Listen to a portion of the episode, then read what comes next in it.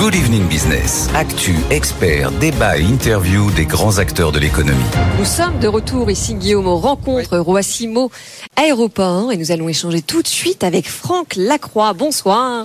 Bonsoir. Vous êtes directeur général adjoint du groupe Engie. Alors Engie, c'est un groupe mondialement euh, reconnu, notamment pour les énergies euh, bas carbone.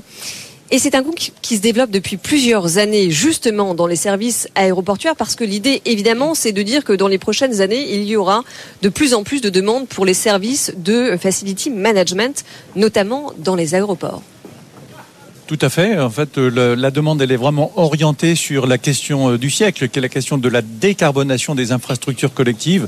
Les aéroports, bien sûr, euh, ça représente un enjeu très important. D'abord dans le monde de l'aviation, qui est un enjeu d'image et qui doit se décarboner.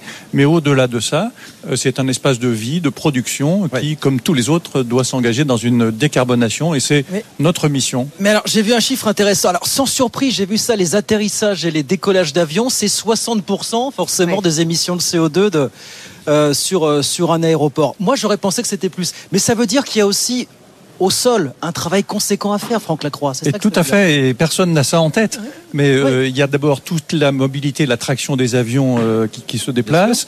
Il y a la question de l'alimentation en électricité, en énergie en fait des avions quand ils sont en, en attente, hein, raccordés aux, aux, enfin, aux plateformes de, qui, qui, amènent les passagers à l'intérieur. Euh, et puis il y a aussi toute la mobilité en fait des voyageurs sur le tarmac, et puis de ceux qui amènent les voyages. Enfin, bref, il y a un lieu de vie qui est très important, sans oublier bien sûr le bâtiment des, aéroports qui euh, représente un très gros volume qu'il faut chauffer, climatiser la plus souvent. Donc c'est aussi en effet un enjeu très important. Alors justement, parce qu'en effet, vous avez raison de le préciser, il y a d'un côté les objectifs de réduction des émissions de CO2 et puis de l'autre tout ce qui est lié à la biodiversité, au recyclage des déchets, à la sobriété euh, notamment des usages, l'eau, le chaud, le froid, etc. et même le bruit. Mais euh, comment est-ce que ça se passe au quotidien, sachant en plus que ça y est, NJ, vient de, de préciser préciser, je dirais, son positionnement euh, avec un recentrage qui vient d'être terminé et une deuxième phase d'investissement 2023-2025 qui vient d'être annoncée. Hein. Tout à fait. Alors Engie en fait est centré extra, enfin de manière euh, totale sur la décarbonation, la transition énergétique, accélérer la décarbonation en fait de tous les usages énergétiques. Mmh. On le fait de deux manières quelque part, avec en transformant le système énergétique pour produire en masse de l'énergie renouvelable électrique, mais aussi euh, décarboner le gaz. Et on est, nous, chez Engie, absolument convaincus que le système énergétique de demain ne sera euh, au rendez-vous des ambitions de décarbonation, mais aussi de compétitivité, que si et seulement si on trouve l'équilibre entre toutes les solutions. L'électricité, mais aussi la molécule, l'électron et la molécule. Je, reviens sur les aéroports. On va parler de la décarbonation au sens large après dans les entreprises. Concrètement, ça veut dire quoi décarboner un aéroport au sol? Monsieur Lacroix Ça veut dire quoi? Alors, ça veut dire déjà supprimer, on va dire, les groupes diesel qui sont utilisés en mobilité auprès des avions, donc les électrifier, mais ça veut dire aussi changer toute la, toute la mobilité qui est aujourd'hui faite avec du diesel ou des choses comme ça, pour la passer avec d'autres solutions. Par exemple, l'hydrogène.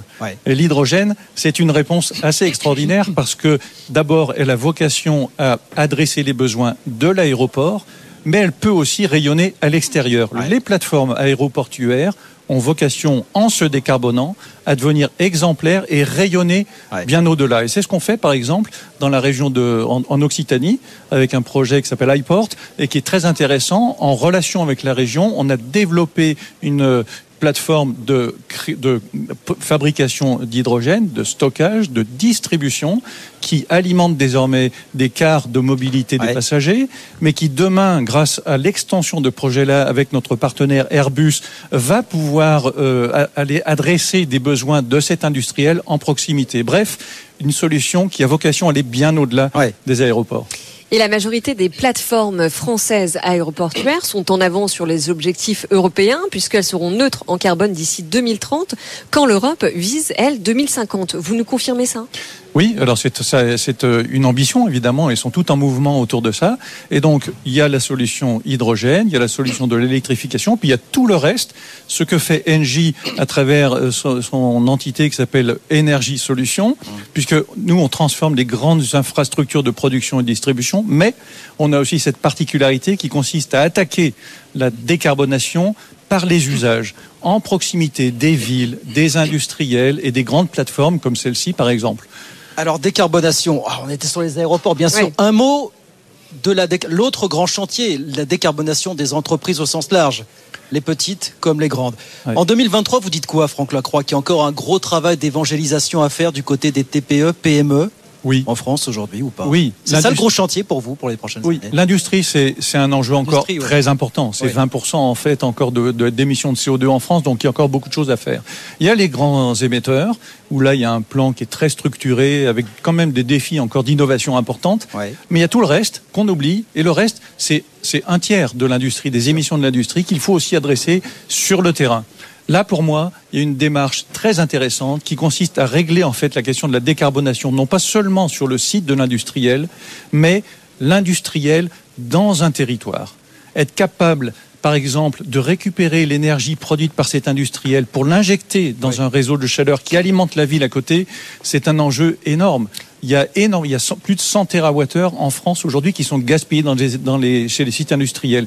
Si vous les utilisez dans la ville à côté, vous créez un écosystème formidable. Si vous récupérez l'énergie euh, renouvelable du territoire, le soleil, le sol, la forêt du coin, et vous valorisez tout ça dans cette espèce d'écosystème vertueux, vous faites un pas extraordinaire. Et au moment où la France essaye maintenant de se réindustrialiser, c'est des projets qui intéressent beaucoup les villes de France. Oui, bien sûr. Alors justement, est-ce qu'on peut essayer d'illustrer ce que vous venez de dire avec un pourcentage? Ces méthodes alternatives au sein d'Engie, dans la stratégie d'Engie, elles représentent combien en termes de pourcentage? Donc on va parler de la biomasse autour des villes, des énergies qui viennent des sols, comment réutiliser en effet les, les- les énergies des sites industriels dans les villes? Mais en fait, je vais vous dire, le- on, on peut, par exemple, pour chauffer une ville, on peut atteindre 80% d'énergie produite sur le territoire, sans aller chercher les énergies du système national. On peut faire ça à 80%. Il y en a même qui vont jusqu'à 100%. Donc, Et donc en fait, forcément, ça coûte moins cher. Alors ça coûte, ça coûte moins cher. Par contre, évidemment, il faut investir parce qu'il faut créer des infrastructures collectives. C'est un autre modèle. On met de l'argent au départ pour investir et ensuite ça vous garantit une énergie disponible parce qu'elle est, Oui. est sur place. Elle est indépendante des, de la volatilité des cours des énergies euh, fossiles. Euh, on connaît Et de leur les problèmes. ouais. Et vous voyez bien qu'avec ce qui s'est passé depuis deux ans, et, et singulièrement aussi enfin, les- la, la tension géopolitique du moment, c'est un sujet qui est très très regardé de près par les acteurs industriels les acteurs des territoires.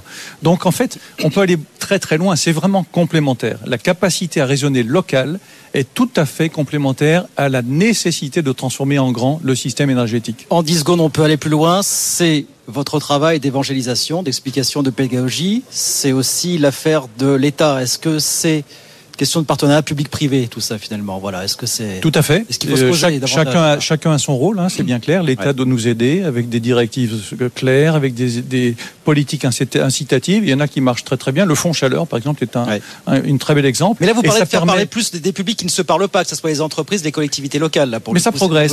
Ça progresse parce que le maître mot pour travailler à l'échelle du territoire, c'est la co-construction. C'est la capacité d'aligner des intérêts qui, a priori, peuvent être divergents entre un industriel, une collectivité locale. Euh, eh bien, nous, on, on se met autour de la table et on crée des projets d'infrastructure Ouais. de long terme. Et puis, euh, ça euh, nécessite aussi d'embarquer les usagers, parce que ça, c'est quelque chose que vous dites souvent. Il va falloir qu'on réussisse à baisser notre consommation. Absolument. Vous avez parfaitement raison. D'ailleurs, les chiffres sont tout à fait significatifs. hein. C'est à peu près 9% de consommation en moins qu'on a enregistré l'année dernière sur nos infrastructures locales, dû aux efforts de sobriété qui ont été conduits euh, par, par les usagers avec, euh, et avec notre aide. Et il va falloir continuer. Donc vous avez parfaitement raison, il faut à, à tout prix, euh, si vous voulez, intégrer, combiner la capacité de mieux produire, mais de moins consommer. Vaste chantier, vaste débat qu'on continue à suivre évidemment sur BFM Business. Merci beaucoup Franck Lacroix, merci de passer nous voir.